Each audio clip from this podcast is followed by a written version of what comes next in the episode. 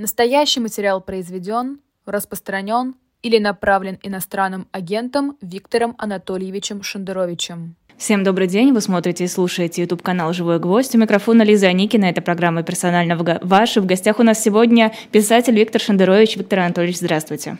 Добрый день, добрый день. Начну с темы, которая волнует всех, кто нас сейчас смотрит и слушает, ну, практически всех. Вы познакомились с интервью Гарри Каспарова? Каспарова? Да, именно что познакомился, конечно, все, все эти часы смотреть не, я не умею просто так долго смотреть. Вот, но тезисы, отрывки, самые главные цитаты, да, познакомился. И каковы впечатления?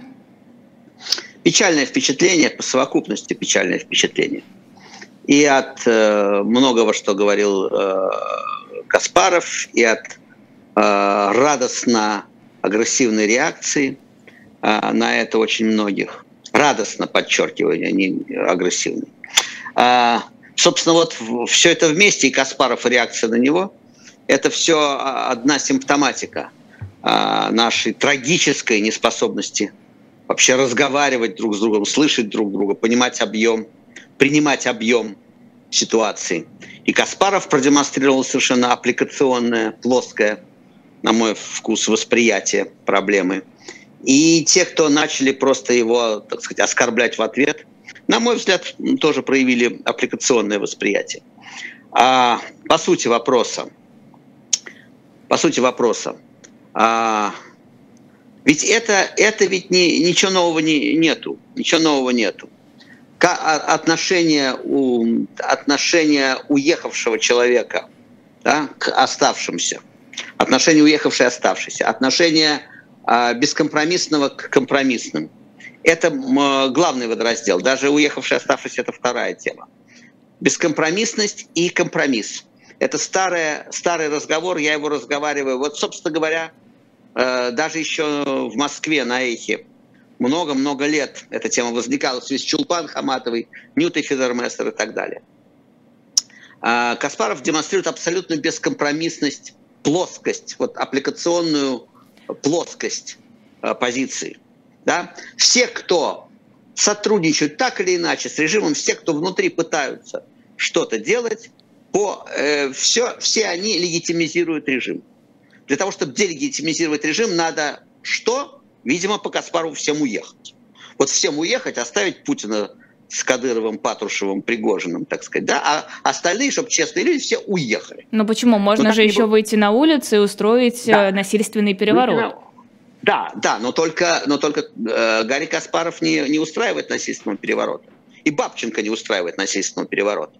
И все, кто хлещут по щекам оставшихся, не устраивают насильственного переворота, а уехали перед, в, перед в перспективе репрессий над собой, правильно сделали, что уехали. Я тоже уехал в перспективе репрессий над собой. Не, не правда ли? Да? Только я не хлещу по щекам оставшихся. И не считаю, что они все э, подлецы, по, потому что они не выходят на улицу. Впрочем, тех, кто выходит, Каспаров тоже оценивает не очень высоко. Да? Яшин с Навальным у него тоже по, по Каспарову тоже помогали легитимизировать режим.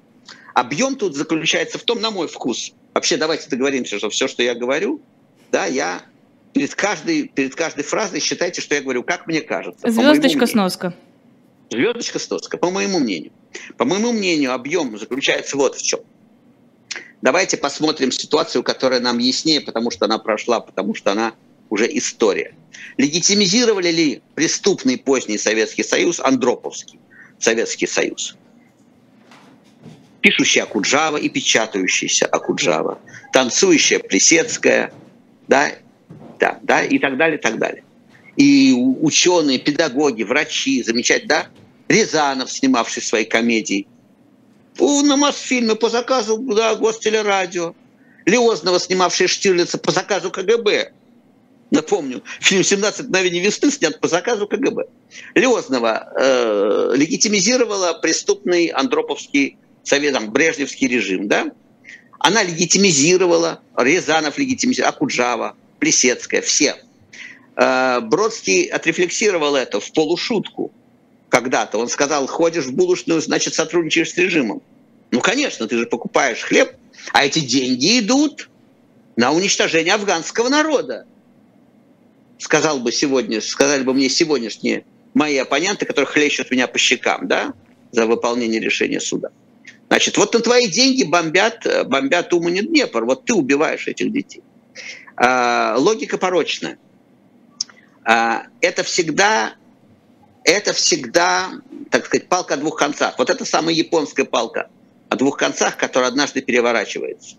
И а, Акуджава который писал свои стихи и публиковался, и давал возможность у Советского Союза был тоже свой список легитимизирующих. Они говорили, как же, вот у нас Акуджава, Плесецкая, вот искусство, да, рестораны, люди ходят в театры, кино про любовь. Да, легитимизировал это, конечно. Они легитимизируют. Тем не менее, просто выкачать жизнь, запретить людям жить невозможно ни в Пхеньяне, ни в Тегеране. Да? В гетто были театры, и бордели были. В гетто. В гетто. Театры были, и оркестры были. И люди влюблялись и жили. И хлестать их по щекам за то, что они фактом своей жизни сотрудничают с э, тоталитарным режимом и помогают убивать. Это, мне кажется, логика порочная. И мне, повторяю, значит, это э, объем, объем. Каспаров в сущности прав одной половиной, он прав, да, действительно. Все, что было живое при Путине, да, все, что было живое, вся политическая жизнь, да, все, э, да, Ройзман, Яшин, Галямина, да, которые, которых люди выбирают, они симу, помогали э, Кремлю симулировать избирательный процесс? Конечно, помогали. Хлестать их по щекам за то, что они не смогли Э, отобрать власть у Путина. Странная позиция, по крайней мере, от человека уехавшего. Еще раз замечу, я много раз это замечал, говорил об этом. Именно те люди, которые платили тяжелейшую плату за свою бескомпромиссность, я таких знал несколько, вот таких железных людей, о которых раскалывалось время. В диапазоне от Натана Щеранского до Сергея Адамовича Ковалева. Да? Горбаневскую знал, Новодворскую знал. Так вот, именно эти люди, которые своей судьбой тяжелейшим образом платили за свою, за свою бескомпромиссность, именно эти люди никогда ни одного раза не, не обвиняли тех, у кого не хватало мужества поступить по их образцу, потому что понимали, что это такой же Божий дар, что это дано или не дано человеку. И нельзя спрашивать человека за то, что ему не дано. В конце концов, есть просто другие стратегии жизни, и Новодворская даже это понимала. Даже говорю Новодворская, потому что более бескомпромиссного человека я, допустим, там не встречал. Сергей Адамович Ковалев это понимал. Да?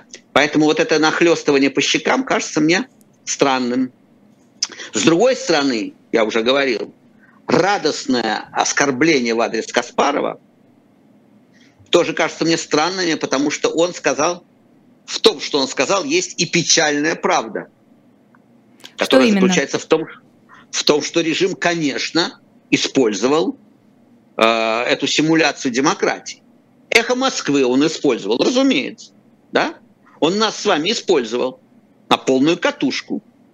И моя возможность, я помню, как э, еще лет 15 назад, когда там была Кандализа Райс, не помню, лет 15 назад, да? Давно. Ее приводили, ее приводили на эхо Москвы, как бы, да, или приводили, или показывали ей. Вот, что вы говорите, какой зажим свободы слова. Вот смотрите. Да, вот они что говорят. Да, да что хотят, да что вы. Ну какая?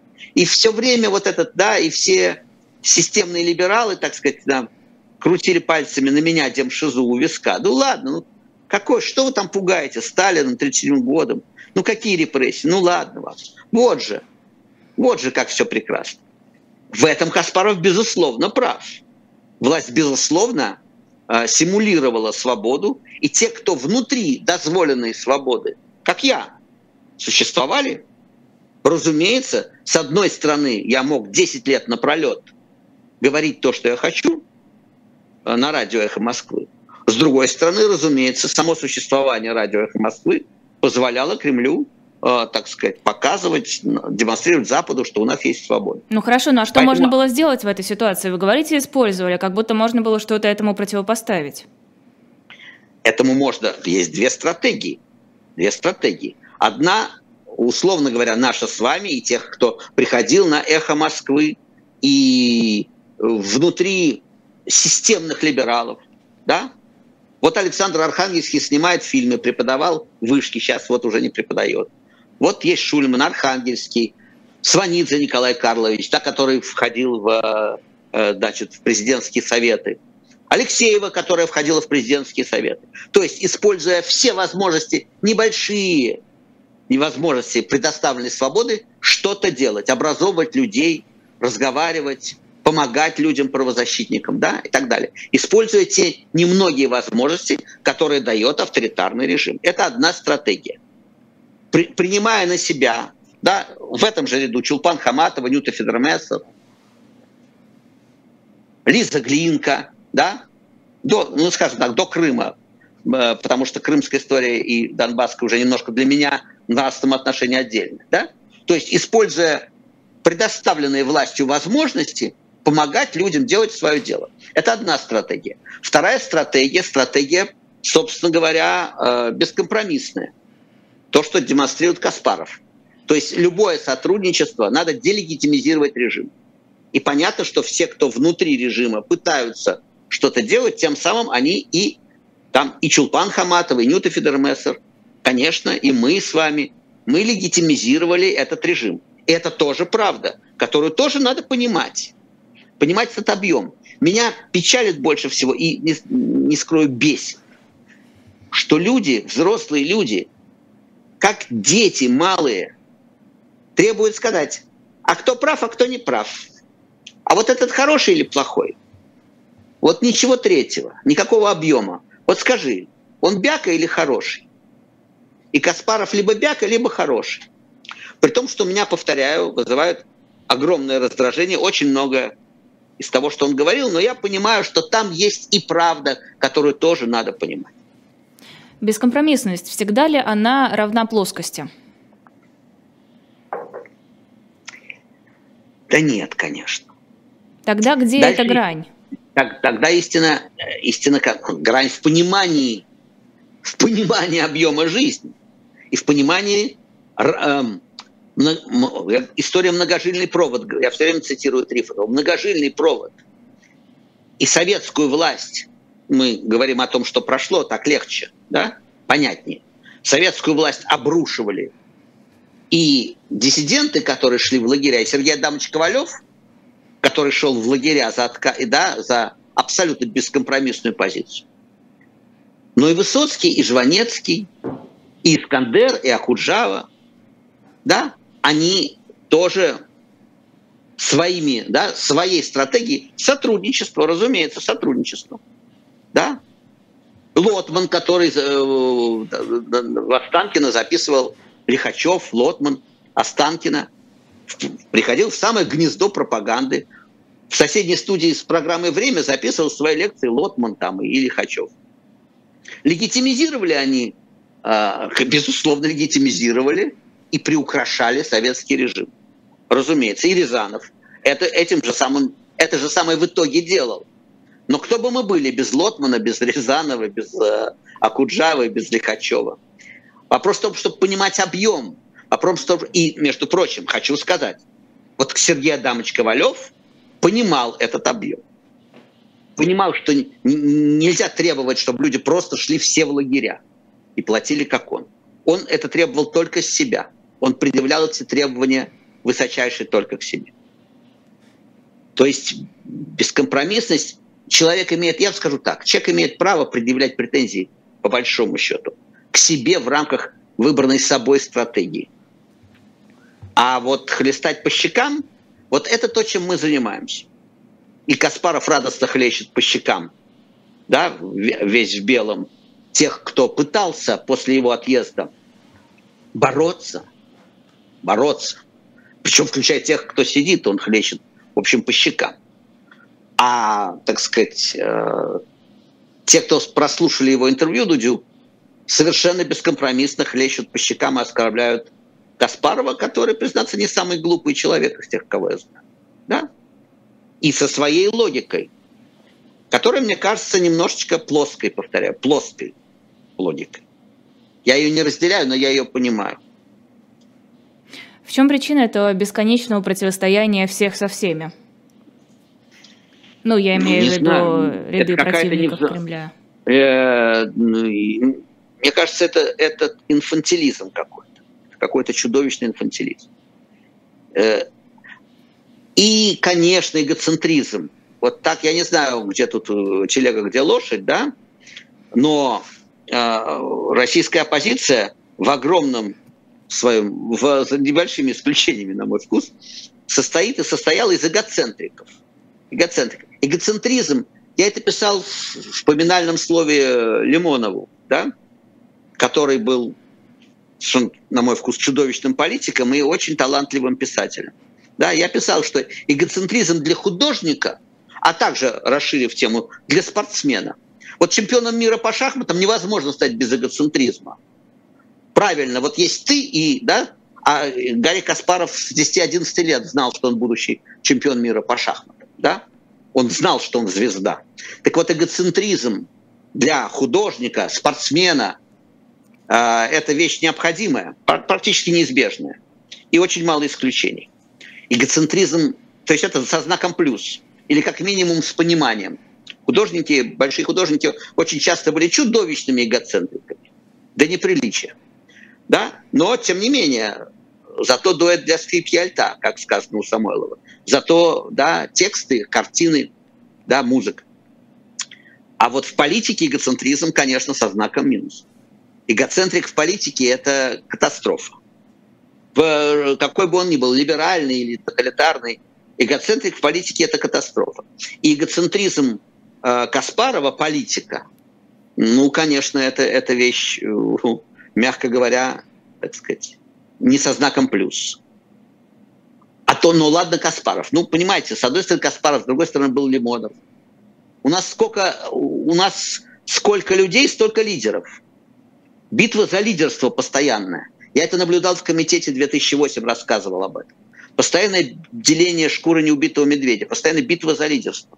Я им сказал напоследок, что если бы так не любили Путина, как не любите друг друга, никакого Путина бы не было потому что действительно все кругом лидеры. Неспособность договориться, а политика – это умение договариваться. И надо признать, что наши, с позволения сказать, оппоненты, отчасти из инстинкта самосохранения, демонстрируют гораздо большую координацию, чем мы. Это надо признать. Что должно послужить триггером для того, чтобы убрать этот эгоцентризм и привести к объединению? Что может научить Конечно. договариваться?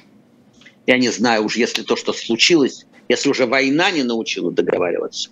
Вы знаете, когда началась война, чуть ли не первый текст, который я написал, ну, потому что это первое, что я сформулировал, что если что-то хорошее есть в произошедшем 24 числа, там, февраля я написал, то это то, что добро и зло ясно маркированы, что есть вот эта совершенно ясная линия водораздела.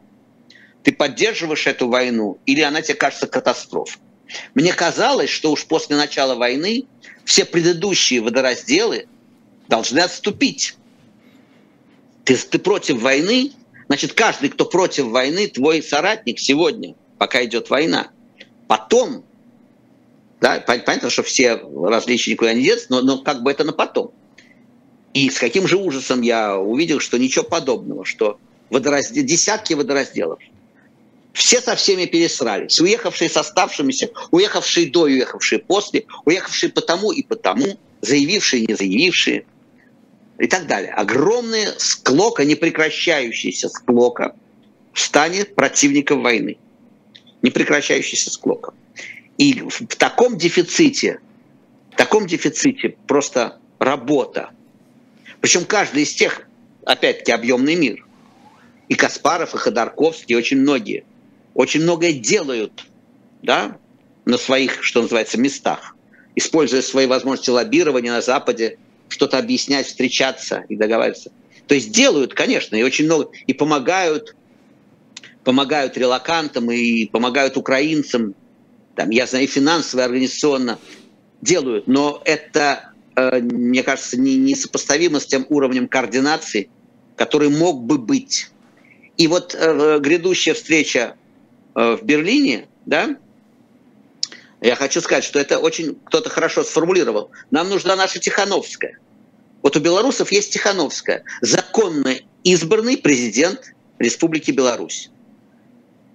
Какова бы она ни была, и как она, да, у нее есть вот ум, вот ум доверия, у нее есть право представлять тех белорусов, которые не признают просто захват власти Александром Лукашенко, тиранию Александра Лукашенко. У нас, вот нам нужна такая Тихановская, нам нужен человек, который будет представлять тех, кто считает войну преступлением, Путина военным преступником, нелегитимным лидером, никаким не президентом России. Да? Только у нас нет президента России, у нас нет, в отличие от белорусов, законно избранного президента нашей страны.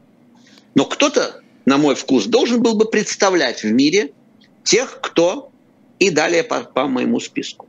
Сегодня такого одного человека нет, и это большая, большая, не то чтобы беда, беда это гибель людей на Украине, но это проблема, что, что у нас нет координационного, так сказать, да, мы не можем некому разговаривать от имени нас. И то, что мы ни, никакие э, все сборы в Вильнюсе, пока не в Вильнюсе, да, все заканчивалось срачем, более-менее. Все заканчивалось тем, что выясняли, кто, собственно говоря, виноват, а кто, а кто весь в белом. Я очень надеюсь, что все-таки удастся, э, да, вот я очень жду, чтобы появился человек, мне совершенно не важно, кто будет этот человек и какие у меня к нему будут претензии из прошлого. Если появится человек, который имеет право представлять меня, вас, миллионы россиян, да, которые против Путина, против войны, за то, чтобы Россия, заплатив все, так сказать, все долги исторические, но все-таки выправилась в какой-то человеческий европейский путь, я бы очень хотел, чтобы появился такой человек и такая институция. Пока это мечта. А вы уверены, что дело только в человеке, который объединит вокруг себя людей? Нет ли у вас ощущения, что огромное количество жителей России все еще поддерживает Путина и все еще считает, что, ну да, война это, конечно, плохо, но Путин сказал, значит, надо. Выбора у нас нет, мы защищаем себя от НАТО и так далее по списку, по методичке пропаганды. Послушайте, ну я же не утверждаю, что тот, этот какой-то человек, которого где-то выберут в Берлине, что он имеет право говорить от имени 140 или сколько там сейчас насчитали с крепостными новыми, 146, да, 150, 146 миллионов россиян, да? Это же ерунда. Нет. Э, это, это ведь мы говорим о себе сейчас, угу. но нас все-таки миллионы. Да, миллионы и тех, но только вот в чем разница. То есть не разница, а вот в чем очень важная подробность. А, никакой социологии за Путина сегодня нет и быть не может. Это пхеньянская социология. Это социология страха и стокгольмского синдрома. Нету никакой социологии. Есть люди, которые живут при Путине, как их предки жили при Батые, при Феликсе Эдмундовиче Дзержинском, при Александре Третьем, кого Бог пошлет, да, при том и жили. При Рюрике. Кого Бог пошлет, при том и жили. И по местным традициям, да, поскольку непоротых поколений не случалось еще толком, да, все поддерживали Батыя, Дзержинского, батюшку царя, да, кого Ельцин, кого, кого пошлют. При Ельцине перестали поддерживать, потому что пороть перестали. При Горбачеве, при Ельцине стало можно говорить гадости про главу государства. Демократия случилась. При Путине этой возможности лишили. Снова, все очень эту дрессировку понимают. Поэтому мы не знаем, сколько... Я, можете предположить, что завтра что-нибудь случается с Путиным? Ну вот случается с ним что-то неприятное. Померли, прости господи, или арестовали. Сколько тысяч человек в Москве выйдет в митинг в его, в его поддержку или в его память? За Немцова вышло 50 тысяч в Москве в 2015 году. 50 тысяч людей вышли на марш памяти Немцова в Москве в 2015 году. Выйдут ли 50 тысяч в Москве за Путина? Ну, просто риторический вопрос. Вот случится с ним что? И, и если не свозить автобусами рабов, вассалов безгласных, не свозить автобусами под телекамерой Константина Эрнста и Олега Добродеева, сколько людей сами придут, самоорганизуются и сами придут, чтобы почтить память, прости господи. Ну, рано или, или поздно мы это увидим. Мы это увидим. И увидим мы то, что мы увидели 22 августа, Лиза, 91 года. На фоне нерушимого блока коммунистов и беспартийных, 95%, да, и все за обновленный, и обновленный Советский Союз. А много ли людей протестовало против сноса памятника Дзержинского? Где был Путин в то время, когда громили КГБ? Скажите, пожалуйста. Он был демократом, Лиза. Он был демократом. Он тише мыши сидел, а потом стал ведущим демократом. А сейчас нас объясняет там про лихие 90 Поэтому вот тогда и выясним. Я подозреваю, что никакой поддержки у Путина нету. Что есть угрюмый страх и привычка жить при том, кого Бог пошлет. И поротая задница, которая ноет от одного его вида. Когда он появляется на экране, у людей начинает ныть поротые задницы. Вот и все. Вот и все. Вот и вся поддержка. Одна из болевых точек, мне кажется, в каком-то общественном пространстве – это соотношение себя с людьми, которые э, остаются в России, с людьми, которые поддерживают Путина. В принципе, отождествление себя с Россией – это то, о чем вы писали, в том числе у себя в Фейсбуке, и то, мне кажется, что э, нужно как-то рефлексировать, обсуждать и пытаться понять. Э, с одной стороны, есть те, кто намеренно разрывает связь с Россией, демонстративно говорит, все, я больше не имею к этому никакого отношения. Есть те, кто занимает промежуточную позицию, э, коллективно ответственность и все такое. Кто-то, напротив, на фоне всего происходящего говорит, я русский, мы особая нация, у нас такая судьба, вот как Соловьев, не знаю, видели вы или нет, а, мы, как Илья Муромец, 33 года лежим на печи, но потом идем спасать мир, потому что таково наше предназначение. Исключительный мы народ. А что с этим-то делать, как это работает? А, тут несколько сразу тем. Во-первых, на, значит, на Соловьева встречная цитата а, это, значит, Горин, по-моему, что русские долго запрягают, но потом никуда не едут. А вот. Значит, мне как-то эта формулировка кажется более даже оптимистической. Как-то и хотелось бы, чтобы никуда не ехали. Но все-таки иногда едут, как мы видим. Да, значит, смотрите, тут несколько тем. А в вашем монологе было несколько тем. Попробую вспомнить и разобрать посильно. Значит, первое. Соотнесение себя с Россией для, от уехавших или даже оставшихся, но оставшихся в оппозиции к режиму. Понимаете, какая штука? А, значит, я об этом говорил, когда была история с дождем. Когда была история с дождем, и это, конечно, не, не оговорка была, а проговорка по поводу того, что наши ребята, наши ребята. И история с дождем, коллизия с дождем показала, э, просто проявила и очень важную вещь проявила – а, то, что российская, российский либерал а, с условным там, с украинцем сегодняшним, мы, мы партнеры до первого поворота, до, а, до свержения Путина, до, до прекращения войны с Украиной, до победы Украины в этой войне. Вот здесь мы едины. Но дальше, и вот реплика журналиста, злосчастного журналиста «Дождя» это выявила – все-таки это наша страна и наши ребята. Да, обманутые, несчастные, да, иногда убийцы даже. Но, это, но они наши, это наша страна и наша зона ответственности, и наша страна. И мы бы хотели, чтобы Путина не было, а Россия была. А за Украину уже не поручусь.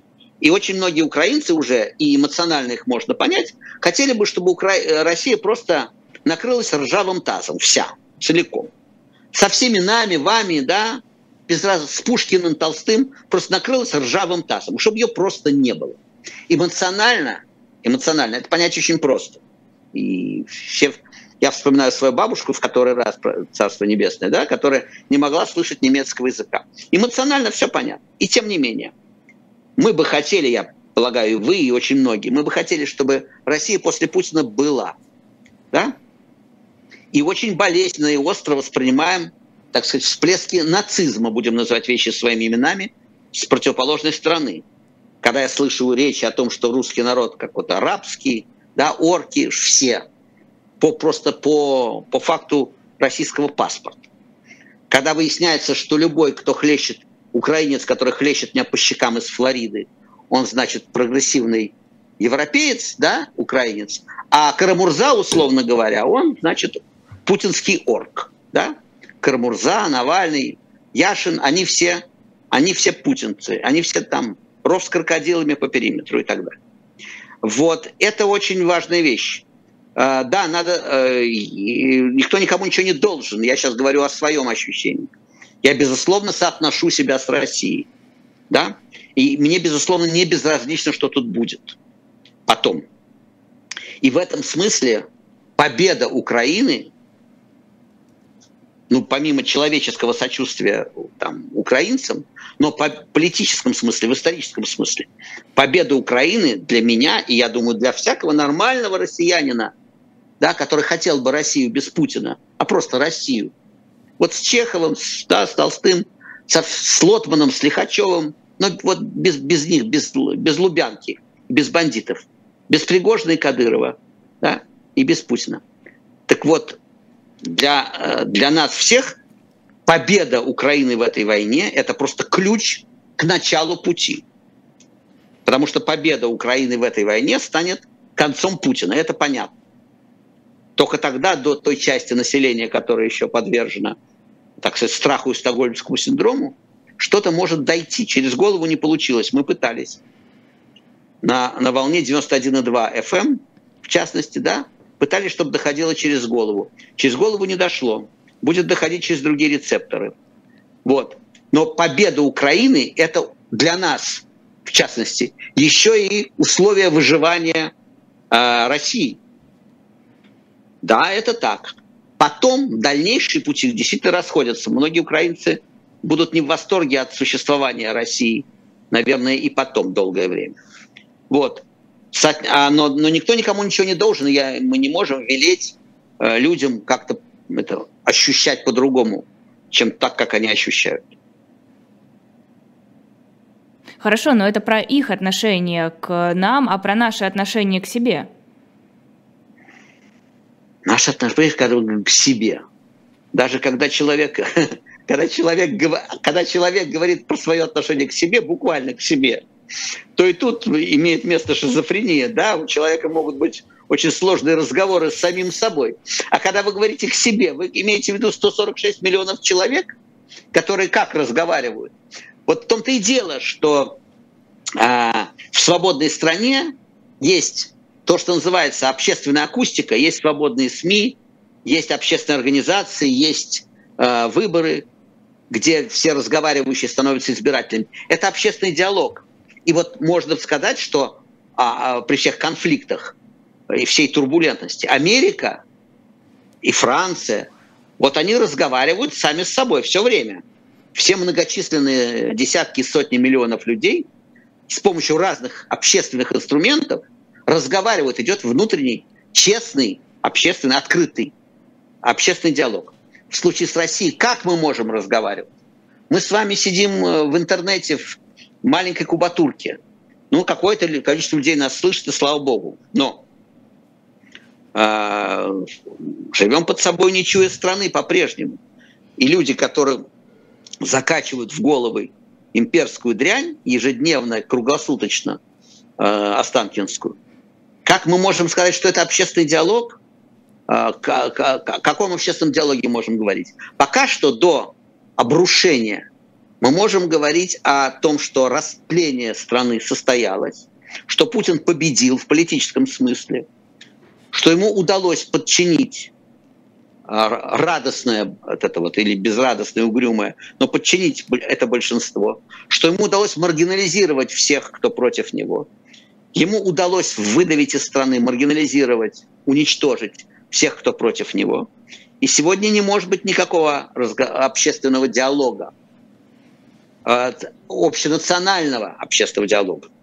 Все это разбилось на сотни разговоров. Вот мы с вами ведем какой-то разговор. Где-то на Царьграде ведут разговор. Тоже россияне, да? Со своим, иногда даже честным представлением о том, как должно быть. Да? Ну и так далее, так далее. Даже в одной, повторяю, антивоенной э, такой общественности, там 5-7 очень серьезно отличающихся друг от друга клубов таких, да, пока нету никакого диалога общественного. Мы можем, единственное, что мы можем, то есть, от, от, может быть, не единственное, но мы можем только, ну, как бы восстанавливать, хотя бы в уме восстанавливать правильную систему координат. Мы ее сегодня не имеем э, никаких механизмов, чтобы ее построить а, политическим образом. Но сконструировать в голове, понять, где дефект, да, сконструировать в голове правильную систему координат, это можно попробовать сделать. И, в общем, привлечь к себе союзников. Пока что на ментальном уровне, потому что политического уровня нет. Хорошо, но вот закончилась война, закончился Путин. Что дальше? Что делать со всеми теми людьми, которые сейчас слушают Соловьева, чувствуют себя Ильями-Муромцами и думают о своем великом предназначении как русского человека? Послушайте, что с ними делать? Мы, ничего не нового, да, мы же видим, то есть, если хотим, можем увидеть немецкий аналог. Немецкий аналог послевоенный. Да, это будет мучительный, мучительный, э, так сказать, выход мучительный детокс после этой интоксикации, да, после этого закачанного, 20 лет закачанного в вены яда, должно пройти какое-то время, какая-то работа. Это само не пройдет. Должна быть очень серьезная многолетняя работа по выводу этого яда имперского. Ничего щелчком не сделать. Человек, который ощущает себя э, вот этим самым ну, галлюцинаторно закачанное в голову, человек, который ощущает себя бойцом империи, он завтра не проснется лотманом, понимаете? И сторонником, сторонником либеральной системы. Нет, это надо объяснять в значительной степени детям. Потому что взрослых надо переделывать, детей все-таки можно с нуля, с нуля легче, мягкий пластилин. Видите, что вылепили из тех, кто родился, условно говоря, да, в э, нулевые годы?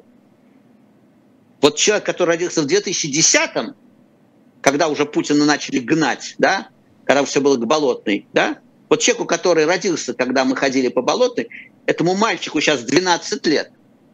И если ему не повезло чудесным образом с родителями и средой, то он за Путина, он за спецоперацию, он за Россию, которая воюет против нацизма. На него пилоточку с буквой Z наденут, гимнастерочку построят и так далее. И из этого мягкого пластилина уже слепили эту катастрофу. Переделывать будет очень трудно. Бог знает, когда только начнется эта переделка и как она будет происходить.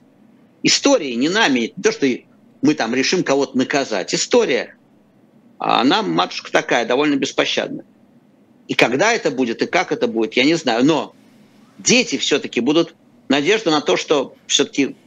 Почему я говорю, что как можно быстрее бы потерпел Путин поражение. Чтобы на пушечное мясо не пошли те, кто родились только что. Чтобы те, кому сегодня 6-7 лет, не успели стать мясом для спецоперации этой бесконечной. А такое тоже может быть. Это все может затянуться. Сколько шла Ливонская война?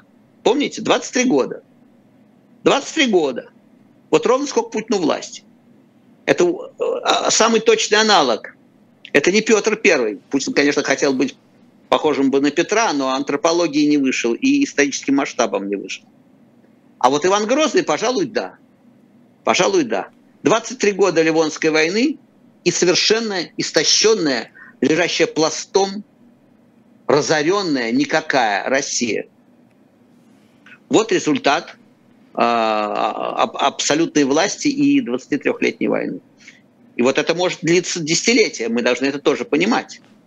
Это может случиться завтра, какое-то, так сказать, обрушение Путина, но, скорее всего, это будет не завтра. Скорее всего, счет на годы.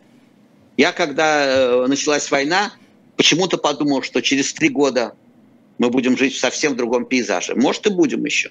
Прошел год с небольшим. Но может это затянуться и надолго. И тогда, повторяю, под нож на пушечное мясо пойдут и ваши дети еще. Понимаете? Вот, так что это все никаких, никакой определенности тут нету. Что мы можем сделать? Единственное, что мы сегодня можем делать, на мой взгляд, это а называть вещи своими именами, насколько это возможно. По крайней мере, я, сидя в Варшаве, могу это позволить себе сделать. Да? Называть войну войной. А, и подлость подлостью, да, и героизм героизмом. А второе, мы все-таки между собой бы, вот возвращаясь к теме берлинской встречи, между собой бы как-то договориться, чтобы перестать друг друга, друг другу перекусывать сухожилия и глотки, а чтобы как-то все-таки попробовать найти общий знаменатель в виде абсолютного неприятия Путина и войны.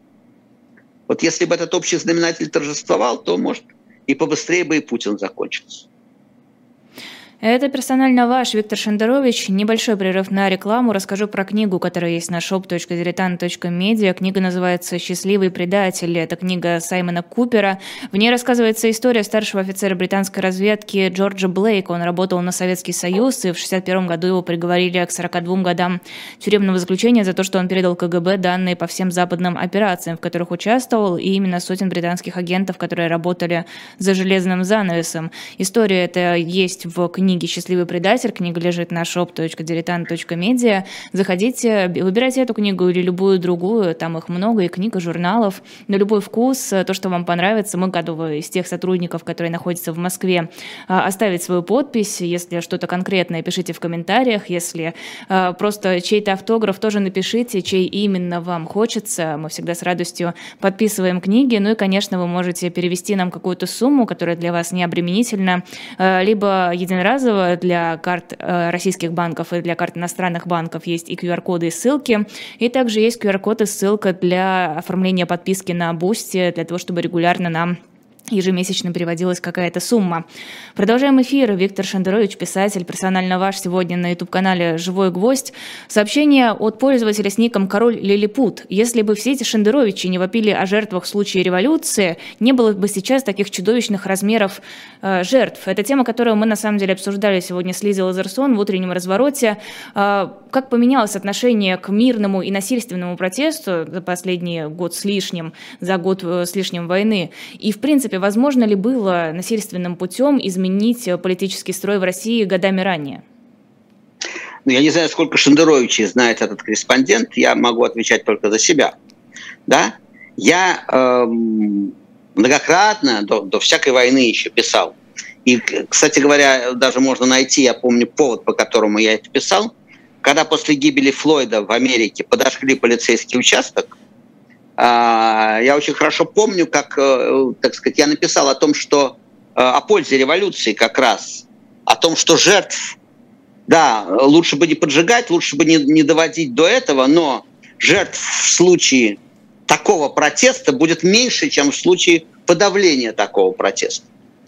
И, разумеется, я не, совершенно не разделяю тезис, что лучше Северная Корея, чем революция. Это ошибочный тезис.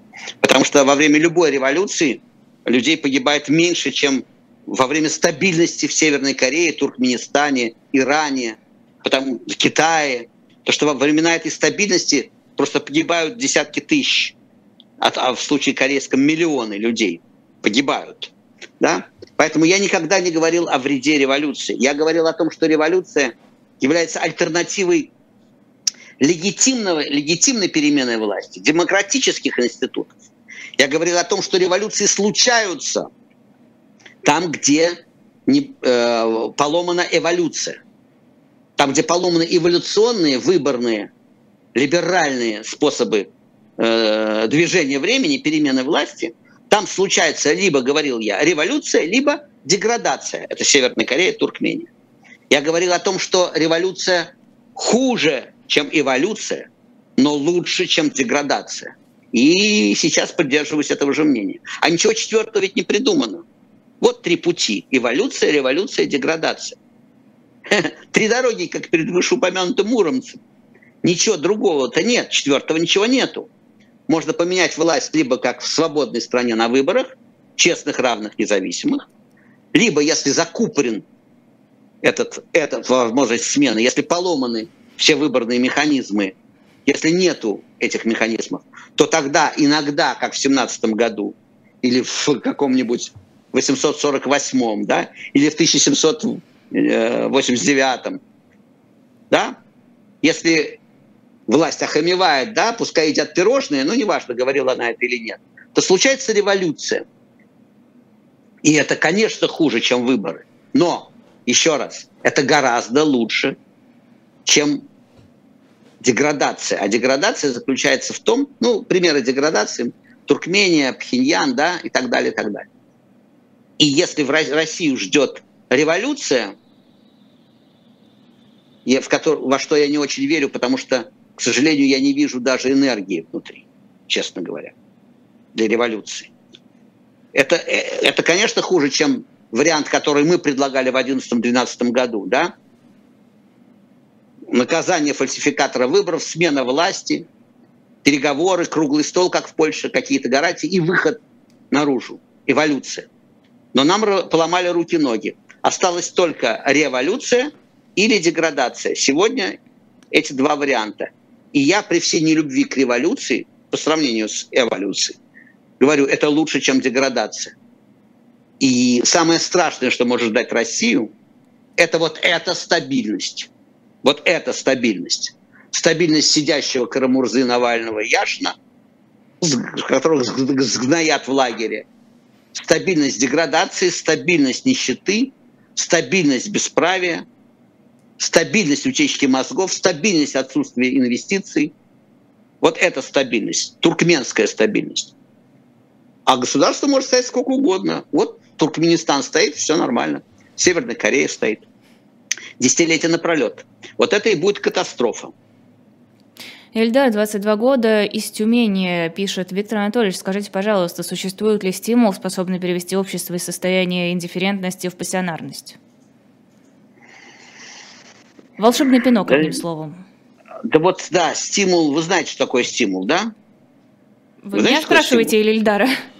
Нет, нет, нет, вас, Лиза. Знаю. Вы не знаете, что такое стимул. Знаете? Ну, полагаю, стимул, что да. Нет. Вы знаете одно значение. Э, второе. А первое значение – это такая э, заостренная, э, заостренная палочка, которой, которой ленивого мула пинают да, в живот, чтобы он ехал. Эта палочка называется стимул. Заостренная палочка, которой ленивого мула тычут в задницу, чтобы он двигался.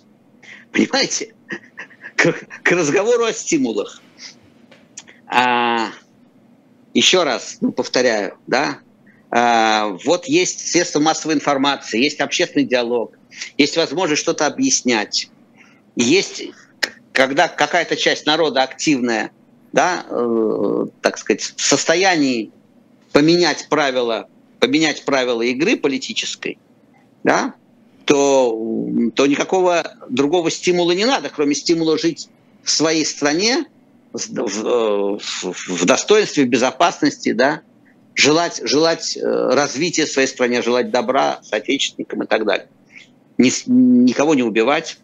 А в том скотском состоянии, до которого доведена сегодняшняя Россия, в политическом смысле это абсолютно скотское состояние. Да, вот где привяжут, там и дальше по тексту. А в этом, из этого состояния через голову уже не выводится, к сожалению. И, видимо, нам предстоит пережить, кому-то пережить, кому-то увидеть, но тоже пережить обрушение. Обрушение. Экономическое, социальное обрушение последних социальных институтов. Политические уже рухнули, значит, каких-то социальных институтов. Все это будет происходить э, с, с разной скоростью, я не знаю, с какой скоростью. Это может долго-долго копиться, потом в одночасье рухнуть. Да? Но, к сожалению, видимо, э, большая часть населения поймет, заподозрит, что что-то на самом деле всерьез не так, только когда земля уйдет из-под ног. Да, когда встанут заводы, да, когда градообразующие предприятия вдруг окажется, что вот есть десятки тысяч людей, окошко выдачи закрыто, проходная закрыта, да, и начинается дарвинизм. Просто вот добывай как хочешь еду для своих, да, для своих близких. Это отложенный штраф истории. Это вот за то, что тебя свозили в поддержку Путина, а ты, значит, и ехал. Потому что тебе отгулы давали, или, или там денежек давали, или еще чего-то. Это будет такая плата. Вот. Я думаю, что дойдет, к сожалению, только таким образом. До немцев дошло, потому что бомбы начали на них падать. Но своеобразный трагикомизм ситуации заключается в том, что на Россию, видимо, никто не будет бросать никаких бомб, потому что у нас есть ядерное оружие. Если бы у Путина не было ядерного оружия, его фамилия была бы Нар... генерал Нарьега, да, и все. Да, ну или там Милошевич. Как-то так была бы Каддафи, его фамилия была бы. Саддам Хусейн. То есть его бы уже не было после того, что он учудил. Но ядерное оружие вещь серьезная, никто нас воевать и захватывать не собирается. Повторяю, нас просто, мы, у нас просто положат вниз лицом за, за околицей. вырвут ядовитые зубы, как у той кобры, и оставят лежать.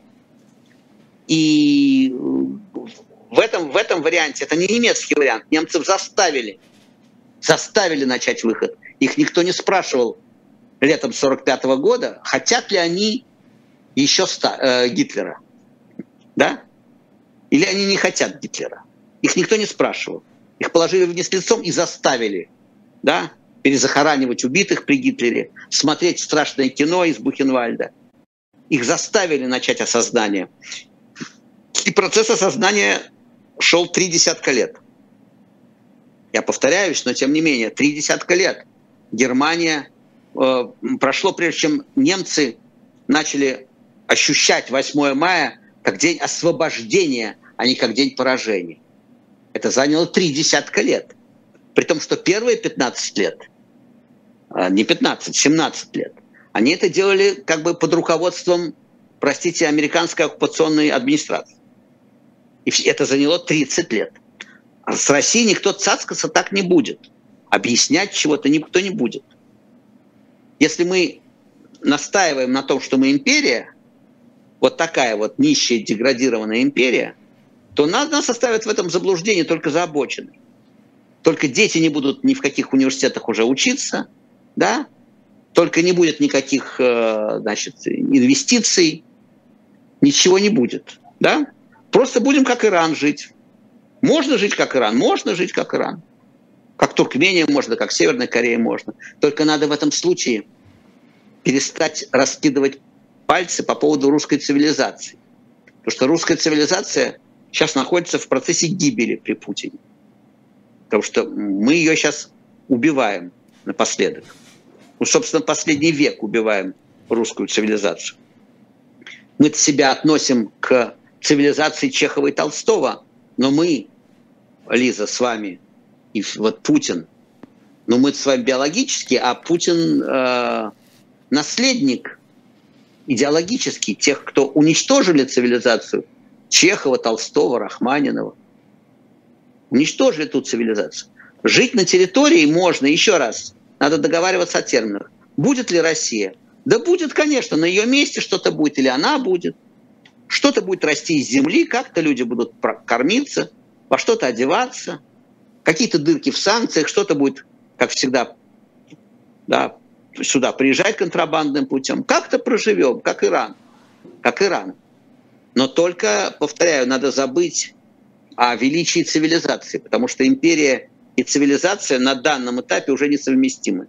На ранних – да, на поздних – нет. Вот о чем речь. Почему, когда вы говорили в начале эфира про бескомпромиссных людей, которых вы знали, вы не упомянули тех, кто сейчас все еще жив и находится в тюрьме? Я имею в виду Илью Яшина, Владимира Карамурзу, Я Навального, Розина. Смело, смело, смело ставлю в их ряд. Навального. Я просто говорил о прошлом. Я просто говорю, нет, я-то говорил, я-то говорил о людях, которых я знал и которые не предъявляли никому никаких, ну, собственно говоря, и Яшин. Я не слышал ни от Яшина, ни от Кармурзы ни одного слова неуважения к соотечественникам, которые да, не способны заплатить так, как платят они. Смело через запятую ставлю и Навального, и Яшина, и Карамурзу, и Ройзмана, и, и э, значит, всех, да, всех, кто... Очень многие люди сегодня платят своей судьбой. Ну и возвращаясь к той теме, просто почему, почему мы о них вспоминали? Потому что человек выбирает свою стратегию жизни, и э, у каждого своя граница возможностей здесь. И не, нельзя упрекать, как нельзя упрекать э, меня или вас в том, что мы не пишем музыку, как Моцарт, понимаете? Также нельзя упрекать что, э, человека, что он не Сергей Адамович Ковалев или не Владимир Карамурза, или не Навальный, что в нем нет такого мужества, такой силы, там, такого, да, такой э, бескомпромиссности. Вот о чем речь, только об этом. Смело ставлю их в этот ряд, безусловно. Они платят своей судьбой, они достойны всяческого уважения. А, над Евгением Ройзманом уже начался суд несколько э, дней назад в Екатеринбурге. А как считаете, какие перспективы у этого суда? И следует ли рассчитывать на то, что ему, возможно, дадут условный срок? Или у людей бескомпромиссных в России сейчас только один вариант? Вы знаете что? Поскольку судьба Ройзмана никаким образом не зависит от закона, а зависит только от представлений этой банды о целесообразности, то надо, можно попробовать бы, интересно было бы попробовать залезть им в мозги, да, и как бы перевернуть доску и понять, что им покажется целесообразным. А дать Ройзману условный срок или оставить его как-то под домашним арестом на, на крючке, в надежде, что он замолчит, да, и тогда можно будет э, дать э, методичку троллям хихикать, ага, сломался, испугался, га-га-га, вы живи, о, струсил, струсил, струсил да, и считать себя победителями в этом варианте. Либо э, дать закатать по-настоящему, и это другая педагогика, да, это все адресовано же не Ройзману, а э, людям, которые смотрят за этим делом, чтобы все понимали, что какой бы ты ни был популярный, какой бы ты ни был, да, замечательный, как бы ты ни был популярен у себя в городе, да, тебя закатают, и никто за тебя не, э, не выйдет. А кто выйдет, того тоже закатают. Как они будут считать, что целесообразнее сегодня? Продемонстрировать предельную жесткость для того, чтобы положить всех вниз лицом? Или держать дальше на крючке, троллить, издеваться и изображать мораль победу? Вот надо э, этим подонкам влезть в голову и понять, что с их точки зрения целесообразно.